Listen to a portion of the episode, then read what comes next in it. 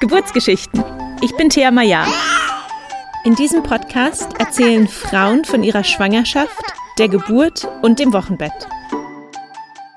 Ich habe lange davon geträumt, meiner kreativen Seite mehr Raum zu geben und mein Business um einen Shop mit schönen, nachhaltigen Produkten zu erweitern. Und dieser Traum ist jetzt endlich in Erfüllung gegangen. Ich liebe schöne Dinge und gutes Design, aber ich beschäftige mich auch viel mit der Klimakrise, den Folgen von Konsum und Nachhaltigkeit. Meiner Cousine Lucia geht das genauso und zusammen haben wir einen Weg gefunden, schöne Dinge für den Mama-Alltag zu kreieren, die keine oder nur minimal neue Ressourcen verwenden. Unser Webshop ist jetzt endlich online und es gibt Bellybeins für das Wochenbett, knallig bunte Schnullerketten und dekorative Babyrasseln. Alle unsere Produkte sind Unikate und wir fügen dem Shop regelmäßig neue, schöne Dinge hinzu. Es lohnt sich also, öfter mal vorbeizuschauen. Den Shop findest du auf www.theamaya.com slash shop.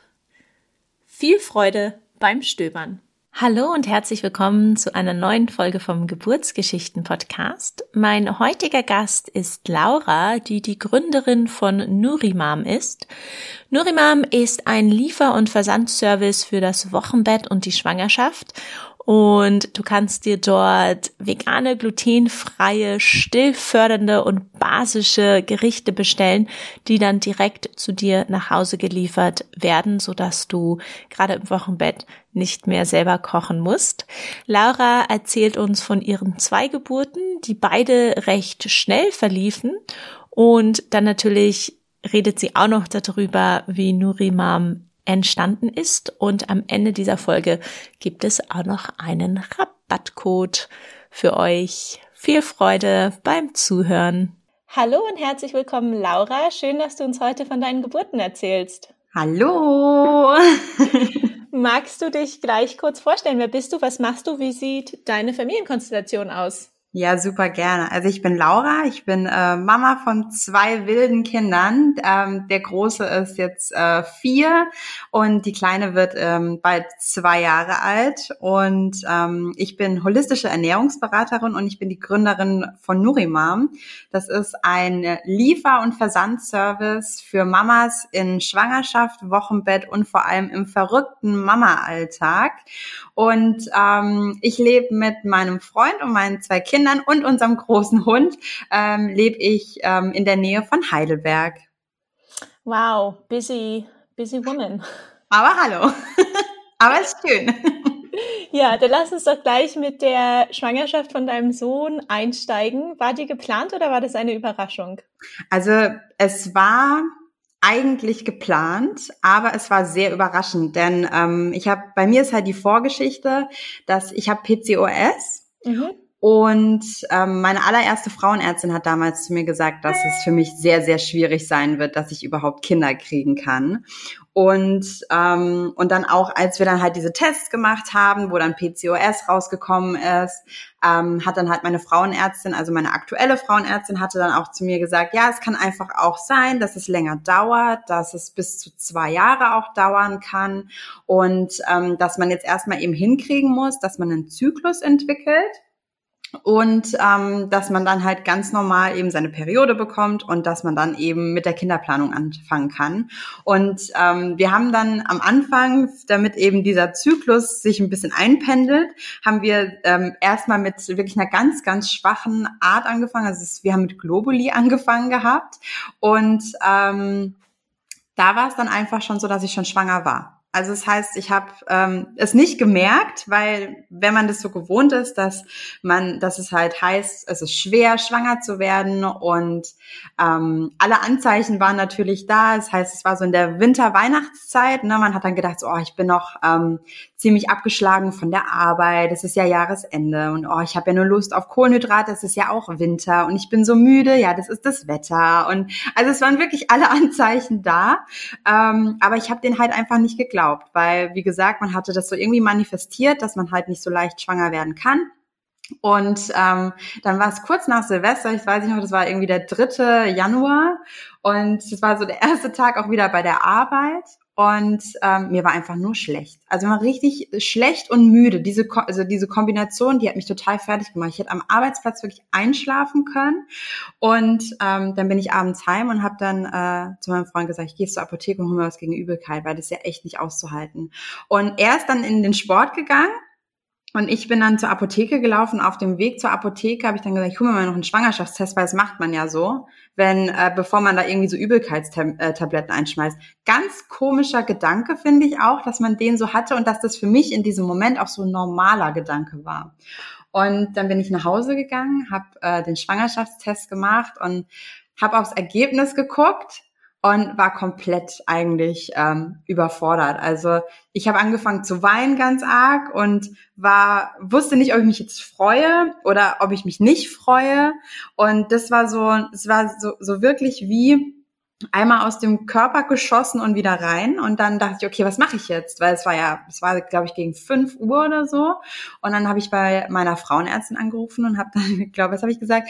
Ähm, ich habe hier so einen Schwangerschaftstest gemacht und der hat zwei Striche, der ist positiv. Und ähm, was mache ich jetzt? Und die auf, auf der anderen Seite dann erstmal so, ja, das ist doch eine, das ist doch schön und sie kommen jetzt einfach morgen früh vorbei und lassen sich Blut abnehmen. Und bin dann am nächsten Tag also hin und hatte meinem Freund aber abends auch noch nichts gesagt. Und bin dann hin, habe diese, habe die Blutabnahme gemacht und habe es aber immer noch nicht glauben können. Und dann haben die natürlich nachmittags angerufen, haben es mir bestätigt. Und ähm, dann wollte ich es auch total cool meinem Freund erzählen ähm, wie man sich so im Film vorstellt. Ne? Also dann ähm, irgendwie den Schwangerschaftstest hinhalten und gucken, wie die Reaktion ist. Und ich habe diesen Test genommen, mich umgedreht und schon angefangen zu heulen. Und, ähm, und er hat sich total gefreut, weil das war so seine totale Erfüllung auch. Und ähm, und er konnte sich aber in dem ersten Moment nicht ganz so freuen, weil er nicht wusste, ob ich mich freue. Also wir waren ein bisschen verwirrt in diesem Moment. Ähm, aber es war wirklich ein sehr, sehr besonderer Moment und man hat sich wirklich auch so kleine Details eingeprägt, ähm, wie die Situation war. Und es war eigentlich eine ungeplant, also eine geplante ungeplante Schwangerschaft. So. Mhm. Darf ich ganz kurz noch ein paar ähm, Fragen zu deinem Zyklus und dem PCOS? Natürlich. Du hast gesagt, dass die Frauenärztin äh, eigentlich erstmal mit dir einen Zyklus etablieren wollte. Ja. Hattest du zu dem Zeitpunkt gar keinen Zyklus oder sehr unregelmäßige Zyklen? Also ich hatte einen extrem unregelmäßigen Zyklus. Also es ist wirklich unterschiedlich gewesen. Entweder ähm, war das, manchmal war es alle drei Monate. Ich hatte auch mal ein halbes Jahr meine Periode nicht. Dann auf einmal für einen Tag innerhalb von zwei Monaten irgendwie mal nochmal dann irgendwie zwei Zügen. Also es war so ein krass unregelmäßiger Zyklus und ähm, natürlich ähm, hieß es dann auch, ja, sie können halt nicht schwanger werden ähm, weil halt, wie gesagt, diese Eibläschen sich ja gegenseitig so ungefähr weghauen, wegschlagen und es einfach nicht zu einer Schwangerschaft kommen kann. Wenn ich die Pille nehmen würde, wäre es einfacher, dass ich einen Zyklus bekomme, dann kann ich natürlich auch nicht schwanger werden. Und ich habe die Pille auch nicht vertragen. Also ich glaube, es gibt auch sehr viele Frauen, denen es genauso geht bei PCOS. Ich habe, ich reagiere halt extremst auf Hormone und deswegen hat es mit der Pille bei mir auch nicht geklappt. Und ich hatte halt auch extrem ähm, Respekt einfach vor diesem Kinderwunsch, ähm, da ich mich wirklich mental eigentlich schon darauf eingestellt hatte, dass wir halt auch irgendwann mit dem Kinderwunschzentrum zusammenarbeiten. Und ich hatte halt überhaupt nicht damit gerechnet, dass es auf einmal so schnell geht. Ja, und also du hast gerade gesagt, äh, die Pille nehmen, um den Zyklus wiederherzustellen, was ja kompletter Schwachsinn ist, ja, weil die Pille sind künstliche Hormone, die einen Zyklus vortäuschen, der kein ja. natürlicher Zyklus ist. Und manchmal kann es helfen, kurz die Pille zu nehmen, und danach, um quasi den, dem Körper den Schub zu geben, die Hormone danach wieder selber einzupendeln. Aber ähm, das ist halt auch nicht äh, voraus, also genau, und das, das ist ja auch dann im Idealfall ist das ja sozusagen dann so. Aber also bei mir hätte das niemals funktioniert, ähm, weil also bei mir, ich habe früher viel die Pille genommen gehabt, bevor ich das mit dem PCOS wusste. Ähm, und das war wirklich so einfach unterdrücken, einfach auch von der Weiblichkeit. Und ähm, also mir hatte das überhaupt nicht gut getan und ich reagiere halt auch auf generell Hormone sehr schlecht. Und da war ich dann natürlich froh, dass wir erstmal mit einer Art Globuli angefangen hatten und ich da noch nicht irgendwie dann krassere Sachen nehmen musste. Mhm. Hast du zu der Zeit ähm, auch mit deiner Ernährung gearbeitet für das PCOS oder gegen das PCOS? Ähm, ich habe ehrlich gesagt da noch nicht so viel gemacht. Ich habe aber viel ähm, mich mit der Ernährung beschäftigt, weil ich in der Zeit sogar vegan war. Ich hatte ähm, da gerade den ähm, den Schwung gehabt, ähm, weil ich habe ich habe ich vertrag Fleisch nicht also mich wird extrem müde, mir wird, äh, ich bekomme Krämpfe und ähm, das, das wusste ich davor einfach nicht, woher das kam. Und dann habe ich halt so ein bisschen rumexperimentiert, aber ich muss ehrlich sagen, ich war keine Vorzeige-Veganerin. ähm, das war nämlich alles noch ähm, so ein bisschen in den Babyschuhen und dann habe ich mich auf das Vegetar, also auf einfach die vegetarische Ernährung einpendeln können. Aber muss auch einfach sagen, ich hatte mich da noch nicht extrem mit der Ernährung auseinandergesetzt, weil ich war in einem ganz normalen äh, Marketingjob zu der Zeit noch ähm, habe so ein bisschen angefangen, ähm, achtsamer zu leben, habe auch gemerkt, dass es mir gut tut. Ich habe mit ähm, mit Yoga angefangen, mit Meditation, weil wir halt auch gesagt hatten, wir wollen ähm, uns so ein bisschen auch darauf einpendeln, dass wir halt ein Kind bekommen wollen. Und ich habe einfach gemerkt, okay, ich muss aber erstmal so ein bisschen bei mir klar Schiff machen. Also ich muss dieses Rastlose, muss ich mir jetzt erstmal irgendwie jetzt anschauen, dass ich das ein bisschen loswerde und ähm, einfach mehr zu mir schauen, wie es mir geht, weil ich halt sehr viel im Außen war. Das heißt, ich habe sehr viel auf andere geachtet, auf die Meinung von anderen und habe halt mich sehr wenig mit mir selber beschäftigt. Und das kam natürlich dann auch ähm, dem glaube ich schon zugute, dass es dann doch relativ schnell ging. Ähm, und ich auch, ehrlich gesagt, ich hatte Angst, dass ich keine gute Mutter sein werde. Und deswegen hatte ich mit Yoga angefangen. Hm, auch spannend.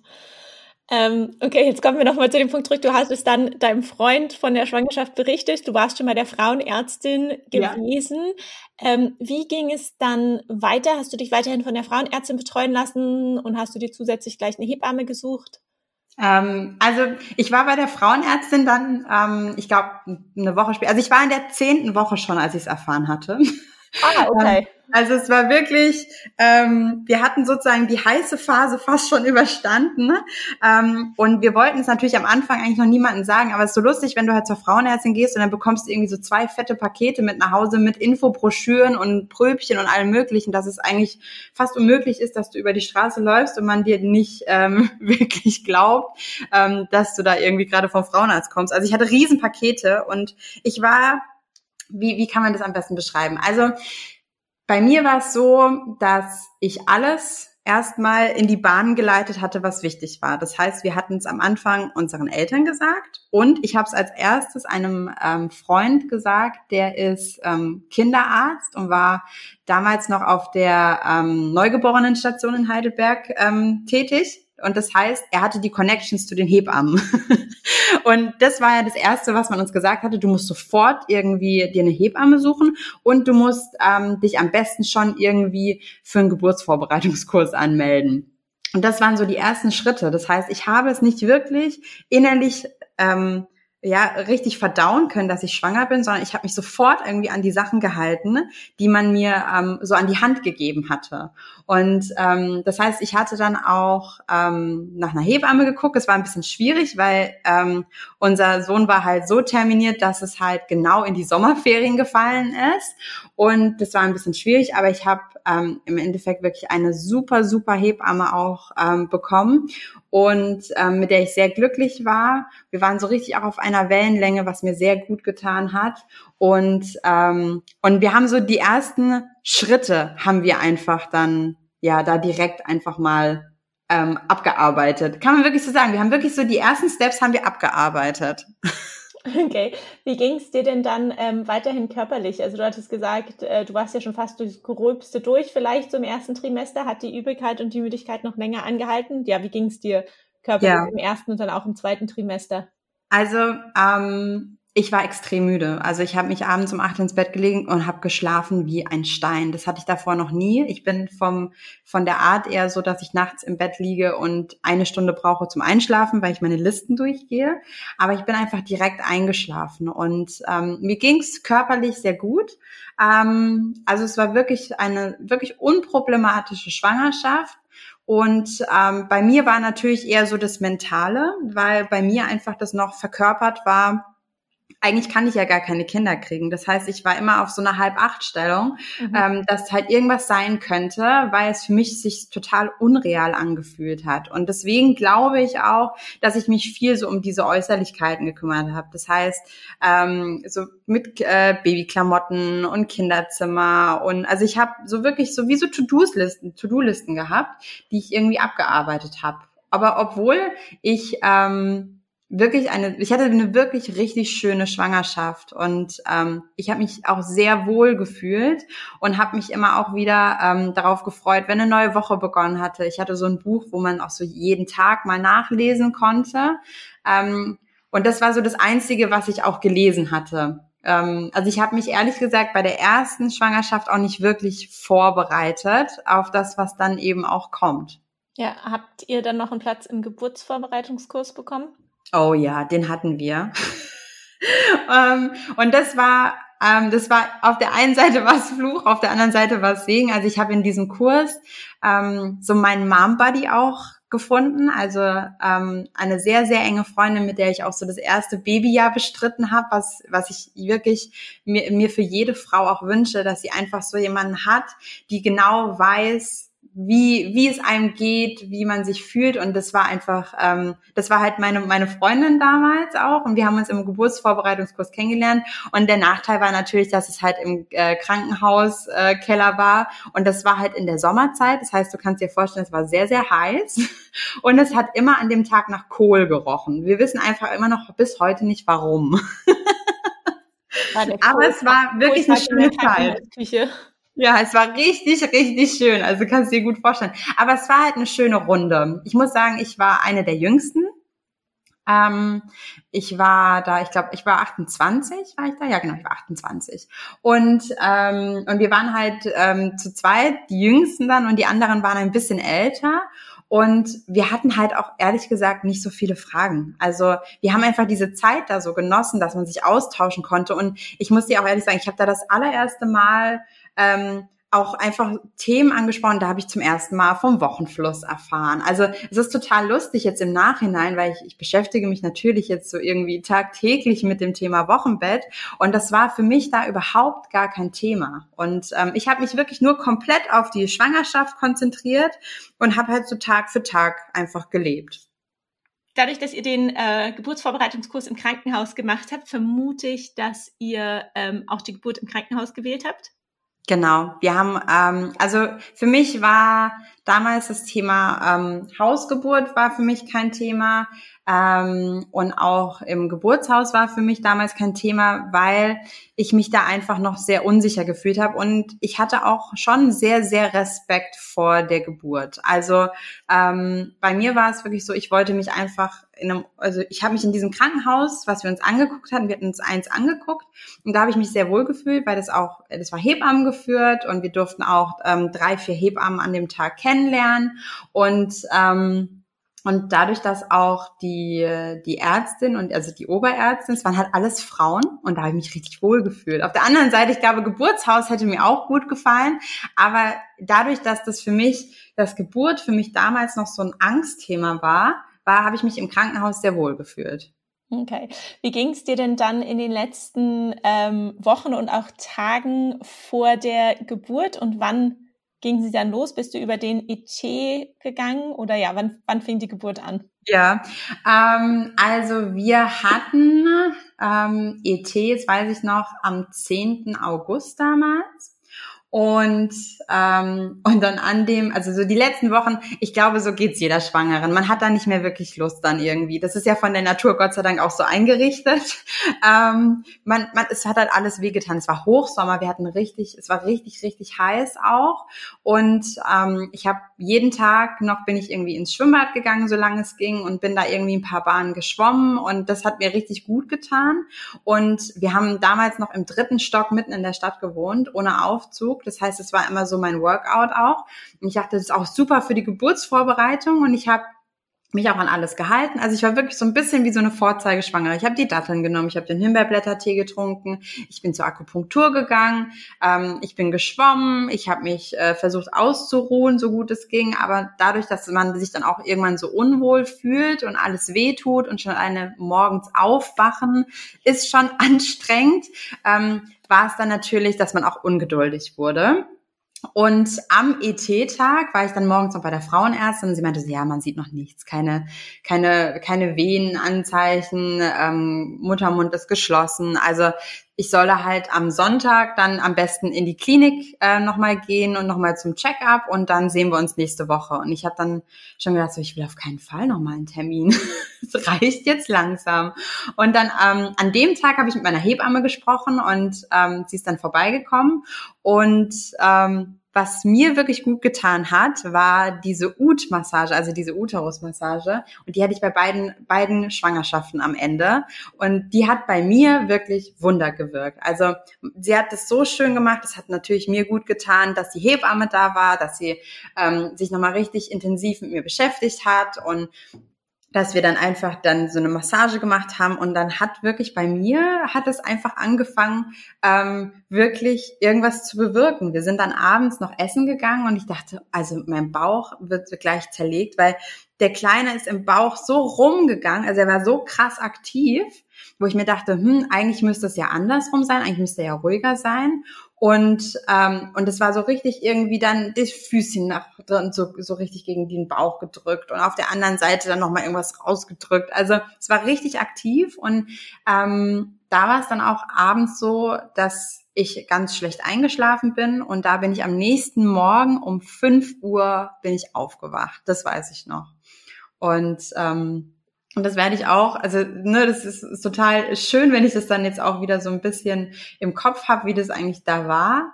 Ähm, da war es dann wirklich so, dass ich da meiner Hebamme morgens geschrieben habe, so gegen zehn, du hör mal, ich habe irgendwie Krämpfe ähm, soll ich das abchecken lassen? Und ich habe gar nicht, es ist vielleicht total komisch, äh, dass, dass ich das jetzt sage, aber für mich, es waren die ersten Wehen auf jeden Fall, aber für mich hat sich das angefühlt wie ein Krampf. Also ich habe halt immer gedacht, das ist so wellenartig, das fängt oben im Bauch an und arbeitet sich langsam nach unten. Und es war halt einfach wie Periodenschmerzen, so hat sich's angefühlt. Und mhm. ich konnte auch nicht mehr schlafen. Und ich habe wirklich gedacht, das sind Krämpfe. Genau, und dann war das eigentlich schon der Tag, wo es dann schon losging. Also ähm, wir sind noch morgens frühstücken gegangen, aber da war es schon schwierig für mich. Also ich habe dann gemerkt, so, huh, ähm, irgendwie das Laufen war für mich sehr anstrengend auf einmal und es war sehr, sehr unangenehm natürlich dann auch so viel zu laufen. Wir haben trotzdem unser Frühstück noch durchgezogen ähm, und auf dem Rückweg habe ich dann äh, zu meinem Partner auch gesagt, du, ich glaube, ich muss jetzt nochmal meine Hebamme anrufen und hatte dann mit ihr kurz telefoniert gehabt und hat sie gemeint, guck doch einfach mal, wie oft wir haben es dann halt den ganzen Tag Krämpfe genannt. Also ich habe es dann auch nicht mehr aus dem Kopf gekriegt, weil dann fängt man ja auch irgendwann an, äh, so ein bisschen im Tunnel zu sein. Und ähm, dann hat sie ja gesagt, guck mal, wie, wie oft deine Krämpfe kommen. Und das war dann halt wirklich so alle vier Minuten. Und, ähm, und dann habe ich gesagt, dann habe ich mit ihr aufgelegt wieder und dann habe ich nochmal diesen Wehentracker irgendwie eine Stunde gemacht und dann habe ich im Kreissaal angerufen. Ähm, und dann meinten sie so, ja, ähm, wie sie haben Krämpfe. Ich so, ja, ich habe alle vier Minuten Krämpfe. Und dann war es kurz still auf der anderen Leitung und dann meinte die, die Hebamme, ja, das sind, das sind Wehen. Und, und das war so für mich total mindblowing in dem Moment, weil damit hatte ich nicht gerechnet, obwohl es eigentlich ein Tag nach ET war, aber irgendwie habe ich immer gedacht, das fühlt sich anders an. Und auch mit in die Badewanne gehen, ähm, wurden sie viel heftiger. Und dann sind wir ins Krankenhaus gefahren und ich habe dann halt auch zu, zu meinem Hund habe ich dann gesagt, du, ich bin gleich wieder da, ich bin gar nicht lange weg, weil ich dachte, ich werde wieder heimgeschickt. Und dann sind wir dort angekommen und dann haben sie mich untersucht und ähm, Fruchtblase war intakt und Muttermund war, glaube ich, bei zwei Zentimeter. Und, ähm, und sie konnten keine Wehen feststellen. Und dann dachte ich so, oh Gott, das kann doch nicht wahr sein. Was ist das denn dann? Ähm, und es waren natürlich Wehen, aber sie haben halt einfach diesen, ich weiß nicht, was das ist, diesen Tracker oder das CTG. Genau, diesen, diesen Gurt haben sie irgendwie falsch halt angelegt gehabt. Ich weiß es nicht, was das dann war. Aber es war natürlich definitiv Wehen da. Und dann haben sie uns nochmal zum Spazierengehen geschickt. Und dann habe ich dann auch zu meinem Freund gesagt, es reicht, ich laufe nicht. Ist mir jetzt vollkommen egal. Ich gehe jetzt zurück in dieses Krankenhaus und ich krieg jetzt mein Kind. Und dann sind wir zurückgelaufen, so gut es ging. Und dann bin ich hoch und dann habe ich gesagt, das sind Wehen, das sind richtig krasse Wehen. Ähm, und ich glaube, wir, wir, wir müssen jetzt äh, auf jeden Fall in den Kreissaal. Und dann sind wir ins Untersuchungszimmer gegangen und dann hat sie mich untersucht und dann war ich, uh, ich glaube, ich war bei, ich war bei fünf Zentimeter oder so. Also es ging halt sehr, sehr schnell. Das war von dem Spaziergang, wo wir uns weg, wo sie uns weggeschickt hatten, bis zu dem äh, Untersuchungszimmer war es, glaube ich, eine halbe Stunde. Ja. Genau. Und, ähm, und dann wollten sie mich noch in die Badewanne nochmal setzen, weil, weil sie uns auch dann dieses Video von der PDA zeigen wollten. Und dann haben sie dieses, äh, haben sie das Video gestartet und habe ich gesagt, so, okay, und stopp, weil äh, Wie bitte, Sie wollten dir unter der Geburt das Video von der PDA zeigen? Ja, genau, weil sie halt dachten, okay, wir haben ja irgendwie noch Zeit. Also es war komplett, ne? Und bei mir war es, ähm, bei mir ging es einfach super, super schnell bei allem. Und dann raus aus der Badewanne, direkt rüber in den Kreissaal. Und ich hatte dann einfach auch so einen Wehensturm. Also ähm, das, das war halt auch etwas, worauf ich mich nicht vorbereitet hatte. Ich muss auch ehrlich sagen, ich habe mich nicht wirklich auf die Geburt vorbereitet, weil ich sehr viel Respekt vor hatte. Und ich dachte dann, ne, also so diese Einstellung, das ist alles irgendwie, irgendwie macht, macht, machen, machen wir Frauen das ja schon, ne? Ähm, und hatte mich dann da auch nicht eingestellt und ich hatte halt keine Pausen zwischen den Wehen und da ist halt einfach der Muttermund auch komplett aufgegangen. Es ging halt rasend schnell, also in meiner Welt ging es rasend schnell und ähm, und dann, als es dann schon zu den Presswehen überging, hat es wirklich, also die die Geburt ging zweieinhalb Stunden ähm, und das war wirklich von wirklich Muttermund offen bei, bei drei Zentimeter, bis wirklich der Kleine auf der Welt war. Wow, das also, ist tatsächlich sehr schnell, vor allen Dingen auch für eine erste Geburt. Das, genau. Und ähm, mein, mein, meine Mama hatte mich damals vorbereitet, dass die Geburt bei mir sehr schnell sein wird, weil sie bei ihr halt auch sehr schnell war. Das ist natürlich äh, jetzt nicht, dass es auch dann immer so ist, aber ich bin vielleicht auch schon mit einem Mindset reingegangen, so ja, bei, bei mir wird es keine 13 Stunden dauern. Mhm. Ähm, also das hatte ich mir immer so irgendwie unterbewusst hatte ich mir das immer so vorgestellt, aber dass es dann so rasend schnell ging und es war halt für mich und mein Körper, es war wirklich total überrumpelnd ähm, und es war sehr schnell und natürlich, ähm, ich hatte dann Risse auch und ich wurde auch genäht. Ähm, aber wir hatten da wirklich, also die Hebammen, die wir dann im Kreissaal auch hatten, die waren wirklich top. Also die haben, die haben mir gut getan. Und und das war halt auch, ähm, was ich dann auch gemerkt hatte, obwohl ich Yoga gemacht habe, obwohl ich Meditation gemacht hatte, dadurch, dass ich mir und, ähm, und der Geburt eigentlich nicht vertraut hatte, ich habe total hyperventiliert und ich hatte dann Lachgas auch, ähm, aber ich war total, ich war wirklich so ein bisschen, ähm, ja, komplett überrumpelt, was eigentlich gerade passiert. Mhm. Ähm, wie war es denn dann, als er, also wie, wie viele Presswehen gab es, bis er draußen war? Ging das dann auch sehr schnell zum Schluss? Also ich hatte sechs Presswehen und, ähm, und es, also in meiner Welt ging es sehr, sehr schnell. Ähm, Im Nachhinein ist mir dann aber auch wieder, und das war dann, als ich dann die Geburt auch aufgearbeitet hatte für mhm. Kind Nummer zwei, ähm, sind mir dann halt auch so kleine Details wieder eingefallen. Also sie haben halt gemerkt, dass es halt schwierig ist, dass der Kleine halt nicht richtig aus dem Becken rauskommt bei mir und ähm, haben dann halt auch, ich da gibt's glaube ich auch ein Spitz, ist es, äh, wenn man auf den Bauch drückt, damit man so das Kind runterdrückt ein bisschen. Tellerhandgriff. Genau, das haben sie bei mir gemacht gehabt. Ähm, und, und das war, das hatte ich nicht mehr so wirklich im Fokus. Also für mich war es im Endeffekt eine sehr, sehr schöne Geburt, weil es ging, es ging schnell.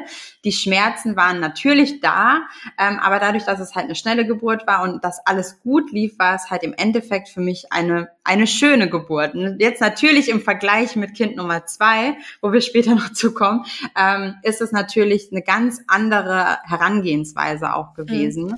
Ähm, wie war es denn, genau. als er dann rauskam? Hast du ihn dir gleich auf die Brust genommen? Ja, Also ich habe ihn, ich habe ihn ehrlich gesagt gar nicht erst hergegeben, weil ich, ich wollte ihn erst sehen. Also ich wollte ihn, ähm, ich wollte ihn bei mir haben und ich wollte ihn sehen und ich wollte sehen, dass er sicher ist. Also es war so für mich so ganz wichtig, dass er bei mir bleibt. Und ähm, und das haben die aber auch, so wollten die das auch. Das ist, ähm, glaube ich, auch bei denen ist das ja auch immer so ganz normal. Und dann erst, als ich dann gesagt habe, okay, ich bin jetzt bereit, dass ich halt genäht werde, ähm, ist mein Freund mit, es ist alles im gleichen Raum gewesen auch, ist mein Freund mit auf die andere Seite gegangen ähm, und dann haben sie mit ihm halt diese die U1 gemacht und dann wo sie dann die die Zehen einmal durchgehen und die die Finger, ob alle da sind und ähm, dann haben sie ein bisschen sauber gemacht und ich wurde in der Zeit genäht. Das war halt nochmal sehr unangenehm. Das waren ziemlich viele Stiche auch und ähm, und natürlich dann hast, bekommst du auch noch eine Betäubung und dass es halt, ähm, dass es einem nicht so extrem weh tut. Und äh, für mich waren die Stiche, glaube ich, sogar schlimmer als äh, dann das Ende von der Geburt in dem Moment. Also wenn man das jetzt so sagen kann. Mhm. Also ja, der Geburtsschmerz, der hat ja einen Sinn und das Nähen. Genau. Die Stiche, genau. Ähm, und diese Stiche, das war, also ich habe auch zu der Ärztin gesagt, ich kann sie gerade wirklich überhaupt nicht leiden. Und sie so, ich verstehe ich. Und dann ähm, haben sie mir den Kleinen wiedergebracht und ähm, dann, dann war es auch einfach so, dann haben wir direkt, äh, durfte er direkt an die Brust auch und, äh, und dann waren wir selig. Also wir durften auch sehr, sehr lange im Kreissaal bleiben und das war ja dann auch abends. Ähm, also der, ist, äh, der, der Kleine ist um kurz nach acht auf die Welt gekommen und, ähm, und dann war es einfach, ja, also ich meine, man fühlt sich dann schon sehr wie, wie so Superwoman, dass man so ein wunderschönes Lebewesen ähm, auf die Welt gebracht hat und ähm, und auch dann dass dann das Kind sofort irgendwie auch die Brust gefunden hat und viel gekuschelt wurde dann einfach. Das war schon sehr, sehr schön. Und wir konnten es eigentlich auch gar nicht glauben, als sie uns dann aufs Zimmer geschoben hatten. Also mich geschoben und, äh, und mein Freund ist gelaufen. Ähm, und dann hatten wir einfach da, dann waren wir auf einmal zu dritt. Und das war, also wir konnten beide fast gar nicht schlafen, ne? weil wir einfach die ganze Zeit äh, unser Kind anstarren mussten. Mhm. Wie lange wart ihr denn dann im Krankenhaus? Also wir waren drei Tage im Krankenhaus und es war für mich auch wichtig, weil ich habe mir das auch nie so vorgestellt gehabt, dass nach der Geburt, dass dann halt die Heilung auch beginnt. Ne? Und ich wurde viel genäht. Das heißt, bin da ein bisschen wie so ein Zombie durch die Gegend gelaufen, auch zur U2. Alle anderen Frauen irgendwie schon in Jeanshose und ich immer noch in meinem, ähm, in meinem Nachthemd.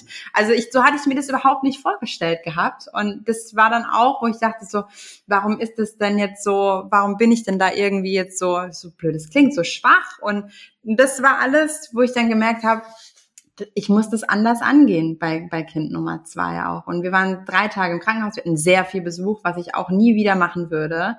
Ähm, wir, deswegen war dann auch der Stillstart war ein bisschen schwierig. Das heißt, ich habe mit Stillhütchen gestillt gehabt und ähm, und dann war man natürlich so aufgeregt, ähm, dass das Kind halt trinkt. Und man war halt dann abgelenkt durch den, den Besuch. Da wollte man dann natürlich auch irgendwie stark wirken. Und ja, das war alles so ein bisschen schwieriger da.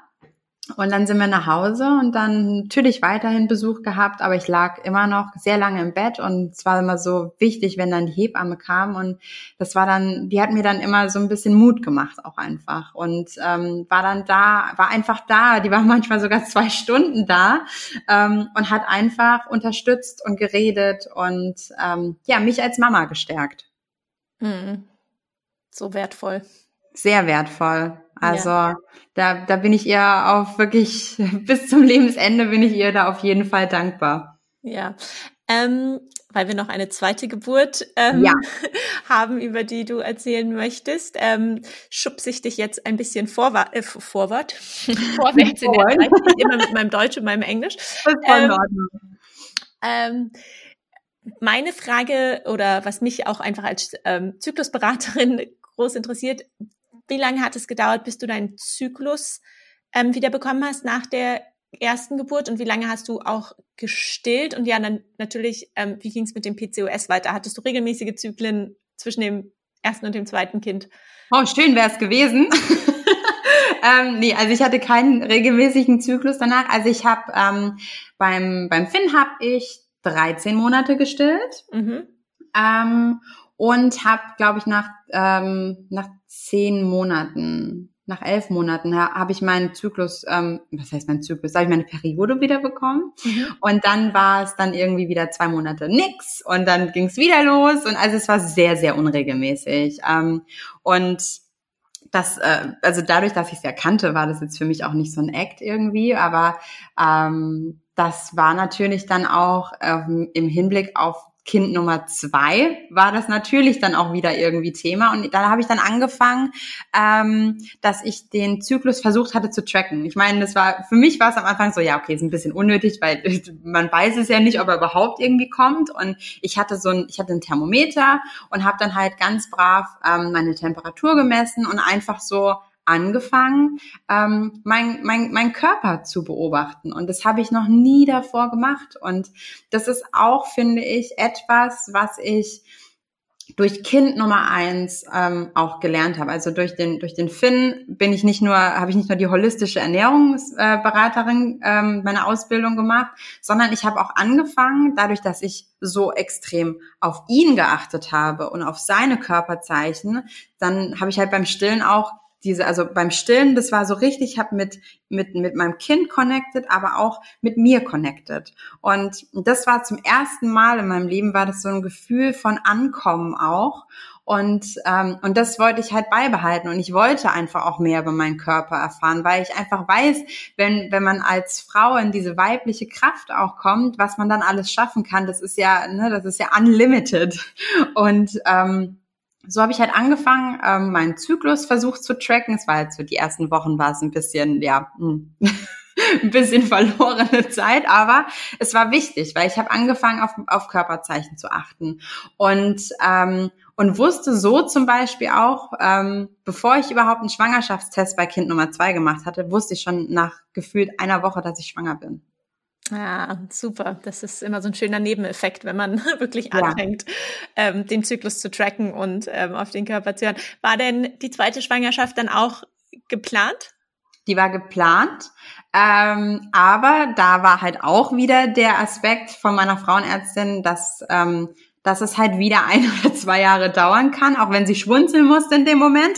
Ähm, aber sie hatte halt auch gesagt, es kann halt wieder sein und wir müssen wieder versuchen, irgendwie den Zyklus zu bekommen. Also ähm, war es dann einfach so, dass ich wieder mit den Globulis angefangen hatte. Ich weiß den Namen leider nicht, aber das war halt wirklich einfach so ein ganz sachter Einblick. Und danach hätte ich dann, ähm, wie heißt, danach hätte ich dann Clomiphen, glaube ich, nehmen sollen. Mhm. Und bis dahin ist es aber nie gekommen. Ähm, und ich hatte dann mit ihr telefoniert und hatte dann ähm, zu ihr gesagt, okay, ähm, wir haben jetzt Globulis nehme ich jetzt, aber ich glaube, ich bin schwanger.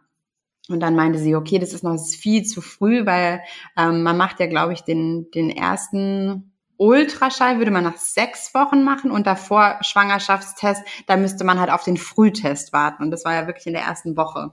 Und ähm, aber es war auf jeden Fall eine geplante und gewünschte Schwangerschaft. Und ähm, und das war auch, ja, das das wollte ich auch diesmal ganz anders erleben einfach. Ja, wie ging es dir denn körperlich in dieser Schwangerschaft? Nicht so gut wie in der ersten. Dadurch, dass ich halt schon ein zweites Kind zu Hause hatte, ähm, der Bauch einfach von Anfang an viel größer war und es war halt mitten in Corona auch. Ähm, das heißt, ich hatte Kind, Hund und Freund zu Hause permanent um mich rum und ich war halt immer so ähm, so relativ schnell in Rage. Also das heißt, ich war super schnell gestresst. Also bei mir war wirklich die ersten Wochen, ähm, ich hatte extreme Übelkeit ähm, bei Kind Nummer zwei. Und dann, wenn man es natürlich noch nicht verrät, dann ich hatte so Akupunkturbändchen an den Armen. Ich habe viel Ingwer getrunken. Also es war halt viel, viel anstrengender für mich, dadurch, dass halt alle um mich rum waren.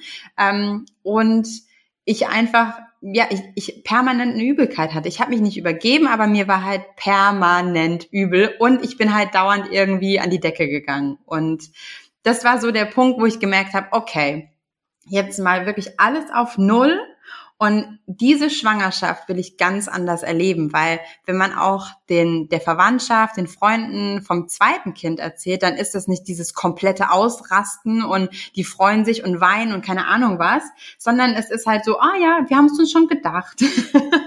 und da habe ich dann an dem Punkt gemerkt, ich zelebriere mich und meine Schwangerschaft für mich. Also das mache ich für mich und ich will mich diesmal auch ganz anders vorbereiten und ähm, ich will viel achtsamer in diese Schwangerschaft. Ich will mich mit meiner Ernährung auseinandersetzen und also ich hatte mir einfach einen anderen Weg vorgestellt, weil die erste Schwangerschaft habe ich halt nicht so genießen können, weil ich halt immer das Gefühl hatte, ja, aber eigentlich kann ich ja gar nicht schwanger sein. Eigentlich geht es ja gar nicht. Und es war wie in so einer Trance, in so einem Trance-Zustand. Und diesmal war es einfach für mich, ich wollte das achtsamer erleben und ähm, und habe dann eben auch, ich habe mit der friedlichen Geburt dann auch angefangen, habe relativ früh angefangen, weil mir diese diese Meditation, diese Hypnosen einfach am Tag wahnsinnig gut getan haben. Mhm.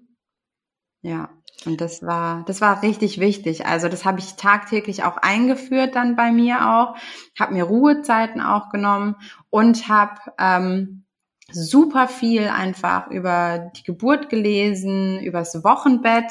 Ähm, äh, Im Wochenbett natürlich, ich habe dann, dadurch, dass ich mich mit der friedlichen Geburt auch vorbereitet hatte, ähm, habe ich dann halt auch gesagt, okay, und Wochenbett, ich meine, ich weiß ja jetzt, wie es war. Ich, ne, mein Freund hat mich, ne, der hat so gut es ging, hat er mich versorgt gehabt. Aber warum habe ich eigentlich nie irgendwie meine Eltern gefragt oder, ähm, an, oder Freunde, ob sie mir nicht was zu essen vorbeibringen können? Also das war für mich ähm, dieses Hilfe annehmen war für mich in der ersten Schwangerschaft undenkbar.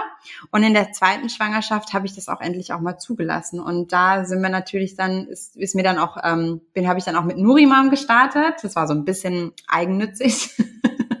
ähm, aber da war es einfach auch so der Punkt, wo ich dann gesagt habe, ähm, ich kümmere mich um mich selber. Das ist meine Schwangerschaft und ähm, die Schwangerschaft ist natürlich ein bisschen anstrengender, weil ich jetzt ein zweites Kind habe, äh, weil ich jetzt ein, ein Kind noch zu Hause habe, ähm, was ähm, auch die Aufmerksamkeit braucht und die ich eben auch gebe und ähm, wo einfach der Alltag ganz anders aussieht, als wenn man zum ersten Mal schwanger ist und man sich die Zeiten einfach anders einteilen kann auch. Ja. Hast du denn deine Hebamme wieder kontaktiert oder bist du diesmal einen anderen Weg gegangen für die Geburt? Ich habe meine Hebamme kontaktiert und zwar habe ich ihr ähm, in den ersten zwei Wochen, als ich es wusste, habe ich ihr ein Paket geschickt. Ich wollte sie ein bisschen bestechen, weil wir ja noch aus Heidelberg rausgezogen sind und sie hätte dann ähm, ein bisschen länger fahren müssen. und ich habe sie bestochen und habe ihr dann, ähm, ich habe ihr Energy Balls gemacht und habe ihr eine Karte dazu geschrieben ähm, mit ähm, More Sleepless Nights und auf der Rückseite stand, willst du meine Hebamme sein? Ja, nein, vielleicht. und, ähm, und sie hatte dann direkt angerufen, als sie das Paket bekommen hat, hat gesagt, natürlich, ich komme. Und das war natürlich auch schön, weil sie hatte halt schon hundertprozentig mein Vertrauen und ähm, es war einfach schön, dass wir es nochmal zusammen gemacht haben dann auch. Ja. Ähm, weil ihr umgezogen seid, seid ihr dann in ein anderes Krankenhaus gegangen für die Geburt? Nee, das wollte ich nicht. Ich habe mich in dem Krankenhaus, auch wenn alles irgendwie sich gerade so ein bisschen gruselig angehört hatte, habe ich mich trotzdem wohlgefühlt. Und dadurch, dass ähm, es war ja mitten in Corona und ich hatte mich bei der friedlichen Geburt auch damit vorbereitet, dass ich das Kind alleine zur Welt kriege, also auf die Welt bringe, dass ähm, mein Partner vielleicht gar nicht mit dabei sein darf. Ähm, und ähm, und ich, ich hatte mich da einfach dadurch, dass ich ähm, viel visualisiert hatte, wusste ich auch, ich wusste zum Beispiel auch, in welchen Kreissaal ich rein will. Ich meine, klar, das ist jetzt der Vorteil, dass ich dann schon mein Kind bekommen hatte, aber ich wusste, wie mein Kreissaal aussieht. Ich wusste die Farbe von den Wänden, ich wusste, wo was steht. Und das war einfach schon automatisch in der Visualisierung drin. Wir hatten uns ähm, auch dazu äh, überlegt, ob wir eine Hausgeburt machen wollen, ob wir ins äh, Geburtshaus gehen wollen. Aber dadurch, dass ich so, so stark schon von Anfang an wusste, wie das Umfeld aussieht und ähm, wie ich mir meine Geburt vorstelle, wie ich sie mir wünsche, ähm, war einfach relativ klar, dass ähm, wir wieder in das Krankenhaus gehen und ich, ich habe sogar schon den Weg immer visualisiert. Wenn ich irgendwie spazieren war, wusste ich schon, okay, wenn ich jetzt, wir fahren den Weg und da sind so und so viel Hubbel, da kriegt dann mein Freund nochmal kurz Ärger von mir und dann fahren wir weiter. Aber ich wusste, wie der Eingang aussieht, ich wusste den Weg hoch zum Kreissaal und das war für mich in dem Moment einfach ähm, ja wie so ein kleiner Anker. Also dadurch, dass ich schon wusste, wo alles ist. Mhm. Und wie fing die Geburt dann an und ähm, in der wievielten Woche warst du? Ja, also es war wieder ein Tag nach ET. es war wirklich sehr viele Parallelen. Also ich hatte am ET wieder mit meiner Hebamme telefoniert. Sie kam vorbei, wir haben die Uterusmassage gemacht. Und dann habe ich zu ihr gesagt, ich weiß einfach, dass es morgen losgeht. Wenn du jetzt hier bist, und ähm, dann äh, haben so die Aktivitäten wieder angefangen. Mir wurde ein bisschen übel abends und dann wusste ich ganz genau, okay, es geht am nächsten Tag los. Und ähm, und das war, also es war wirklich ähm, ein Tag nach ET, bin ich morgens um 2.30 Uhr aufgewacht. Ich hatte mir abends sogar schon meine Socken gerichtet und meine Hose, äh, weil ich einfach wusste, dass es am nächsten Tag losgeht. Und das war alles so unterbewusst, weil ich einfach diesmal total auf meinen Körper vertraut hatte. Und ähm, ich mir auch, weil ich so viel mit Visualisierungen gearbeitet hatte und ich einfach wirklich ein hundertprozentiges Vertrauen mit meinem Körper hatte. Und dann mein Freund meinte so, ja, aber ist ja auch nicht schlimm, wenn es irgendwie ein paar Tage später ist. Aber ich so, nee, das wird morgen losgehen. Und nachts um 2.30 Uhr bin ich dann aufgewacht und habe dann gemerkt, okay, ähm, die ersten Wehen sind da. Ich habe versucht, noch ein bisschen liegen zu bleiben. Bei uns ist dann halt, ähm, der Kleine schläft bei uns im Bett. Ähm, das heißt, er lag halt in der Mitte und ich wollte ihn auf keinen Fall wecken. Und dann bin ich um 2.30 Uhr oder 2.40 Uhr bin ich dann aufgestanden. Einfach nur damit ich halt so meine Ruhe habe, mich zurückziehen kann und halt auf niemanden Rücksicht nehmen muss. Ähm, und ich wollte duschen. Also das war für mich irgendwie voll wichtig. Ich wollte duschen ähm, und bin dann unter die Dusche gegangen und habe dann wirklich morgens da ganz in Ruhe eine halbe Stunde noch geduscht. Mein Freund ist dann kurz wach geworden und war dann so, was machst du da? Müssen wir los? Und ich so, nee, leg dich noch mal hin. Ähm, schlaf noch mal eine Runde. Ich gehe jetzt nach dem Duschen runter auf meinen Petsy-Ball.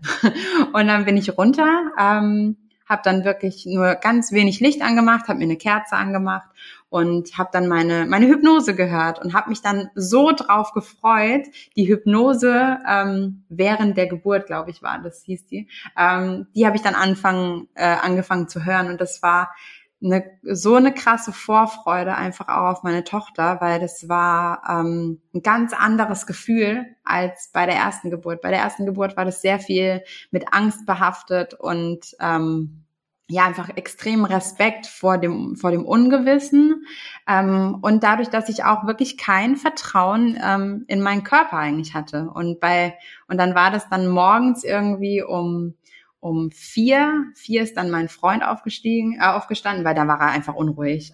der konnte dann auch nicht mehr schlafen und ähm, ist dann runter. Und dann, ich saß auf meinem Petsyball, habe meine Meditation gehört, meine Hypnose und ähm, war wirklich komplett bei mir, war ganz ruhig und war einfach voller Vorfreude, weil ich habe dann einfach auch visualisiert, wie ich halt einfach meine Tochter jetzt schon auf diesen Petsy-Ball im, im, Arm halte und wie wir das einfach gemeinsam jetzt machen. Habe mich viel mit dem, mit dem, ja, mit, mit meiner Gebärmutter verbunden, mit meinem Baby verbunden und, ähm, und dann kam mein Sohn um fünf Uhr runter, weil das Bett war halt leer, es ist ja nicht so gewohnt. Und dann kam er runter, der war, ähm, da war er noch so, so süß, so süß klein. Ähm, und dann ist er zu mir gekommen, hat mir die Hand auf den Bauch gelegt und hat gefragt, Mama, Bauchweh? Und ich so, du, ja, ein bisschen, aber deine Schwester kommt jetzt gleich. Und er guckt mich an und meinte, okay, du schaffen. und, und dann hat er sich auf die Couch gesetzt und hat ähm, sich ein Patterson und Findus Buch angeguckt und war einfach da. Er war ganz ruhig und war einfach mit dabei. Und, ähm, und ich habe weiter meine Meditationen und meine Hypnosen gemacht. Und dann habe ich ähm, meine Eltern angerufen, weil die haben dann ähm, den Finn übernommen.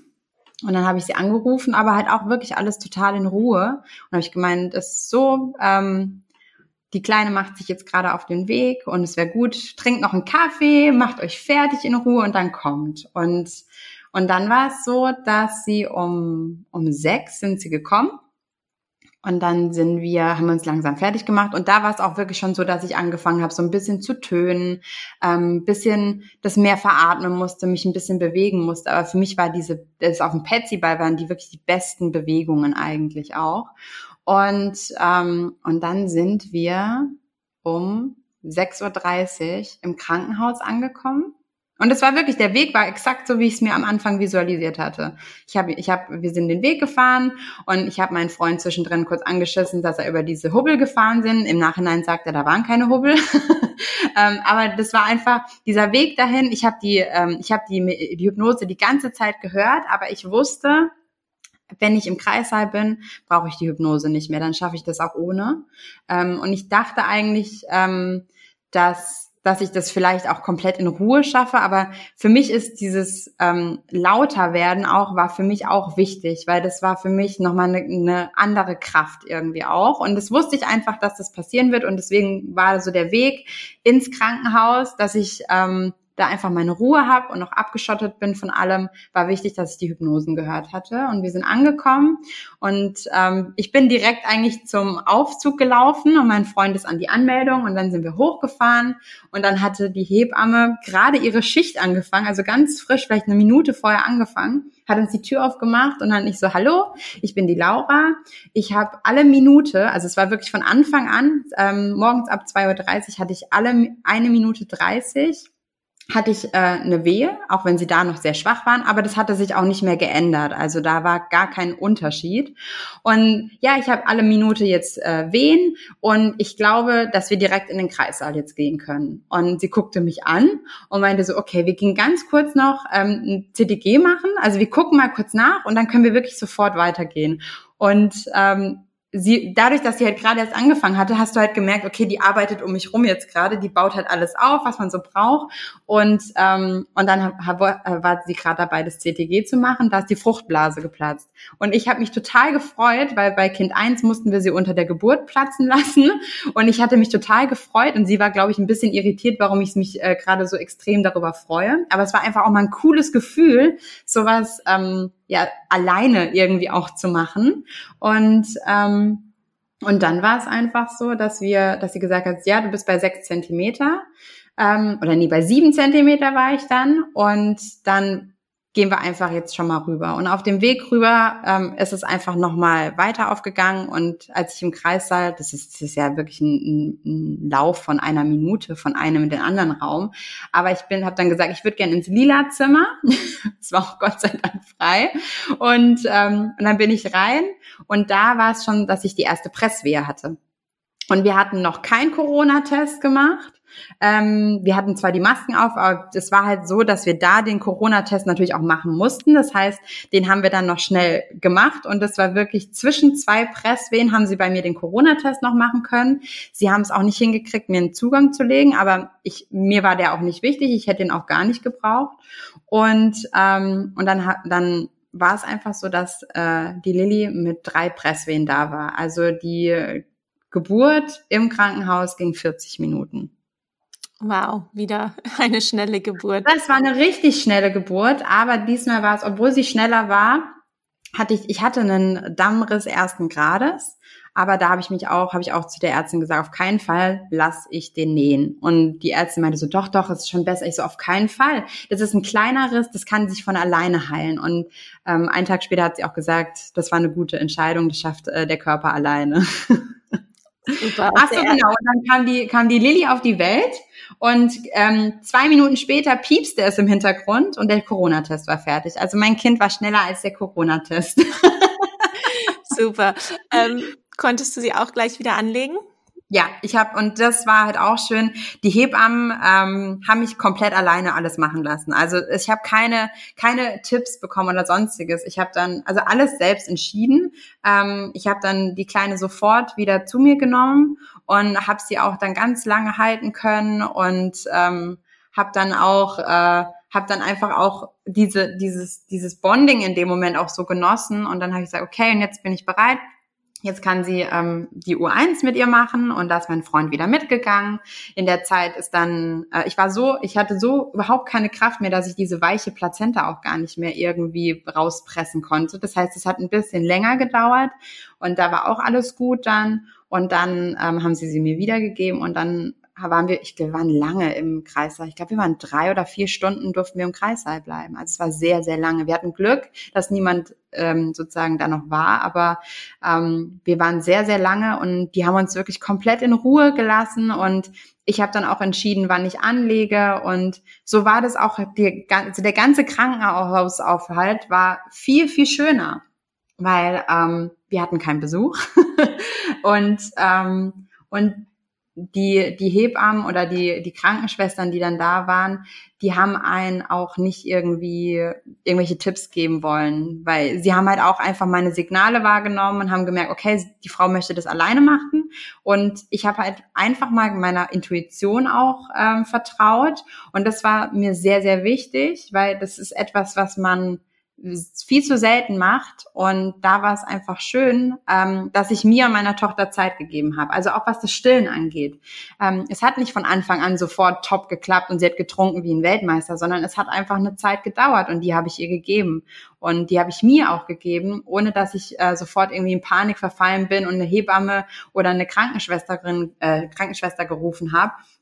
Ähm, um einfach Hilfe anzunehmen, sondern ich habe mir in dem Moment vertraut, so wie komplett bei der Geburt auch.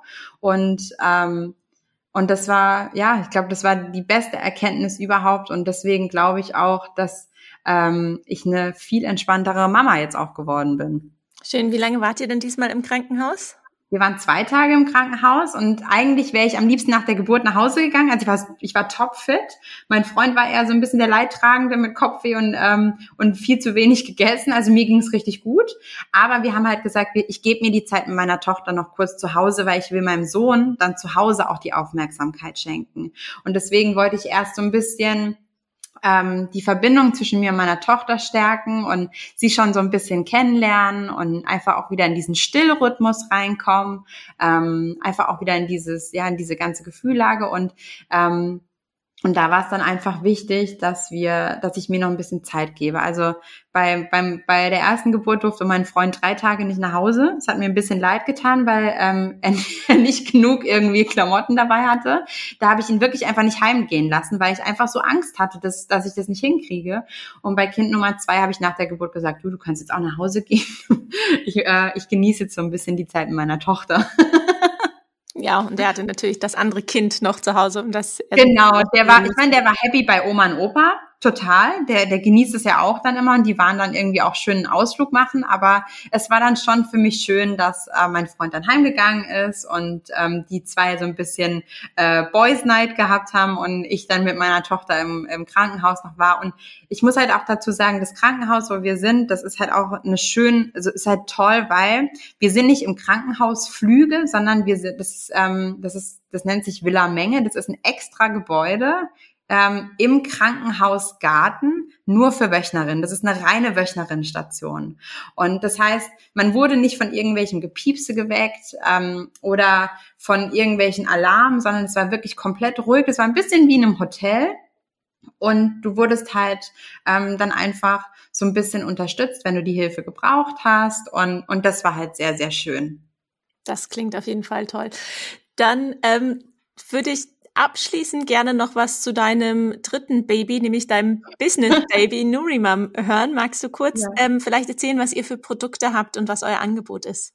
Auf jeden Fall. Also bei mir, das mit Nurimam hatte ja gestartet, als ich ähm, mit meiner Tochter schwanger war. Und da ging es mir einfach darum, dass ich ähm, dass ich mich besser versorgen möchte im Wochenbett, weil wir wissen alle, wie das ist. Man hat, man hat Schlafmangel und dann auch dadurch nach der Geburt, man, man ist einfach in einem Heilungsprozess auch und der Körper braucht ein bisschen Unterstützung. Und ähm, ich hatte damals für mich einfach gesucht, ich hatte ein Konzept gesucht, wo ich ähm, ähm eine, wo ich mir Essen liefern kann ähm, mit Produkten, die vegan sind, die glutenfrei sind, die basisch sind, weil ähm, ich meinen Körper nicht mit tierischen Produkten belasten möchte in dem Moment, sondern ich möchte meinen Körper ja entlasten und ihm einfach gute Nährstoffe geben. Und das ist halt bei einer veganen und glutenfreien Ernährung auf jeden Fall der Fall, dass du halt weniger belastend bist und ähm, durch die basische Ernährung und basisch bedeutet ja, dass du viel Fokus auf das Gemüse setzt.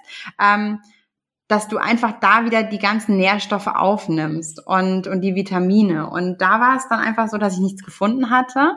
Und dann dachte ich mir so, okay, dann mache ich selber. Und ähm, habe dann einem äh, Freund geschrieben, der Koch ist, und habe dem dann ähm, in einer Nachricht, die irgendwie sechs Minuten lang ging, habe ich ihm meine Idee gepitcht. Er war äh, sofort auch mit dabei und so ist Nurimam damals entstanden. Und ähm, unsere Gerichte sind einfach wie so eine warme Umarmung im Wochenbett, aber auch in der Schwangerschaft oder im Mama-Alltag, weil wir Mamas schaffen es halt einfach nicht immer, dass wir alles unter einen Hut kriegen und dann auch noch irgendwie uns gesund ernähren. Und mit äh, Nurimam hast du einfach was zu Hause, was, ähm, was du einfach als Sicherheit zu Hause haben kannst im Mama-Alltag, dass du einfach eine, vielleicht eine leckere Bolognese von uns zu Hause hast und dann nur Nudeln abkochen musst.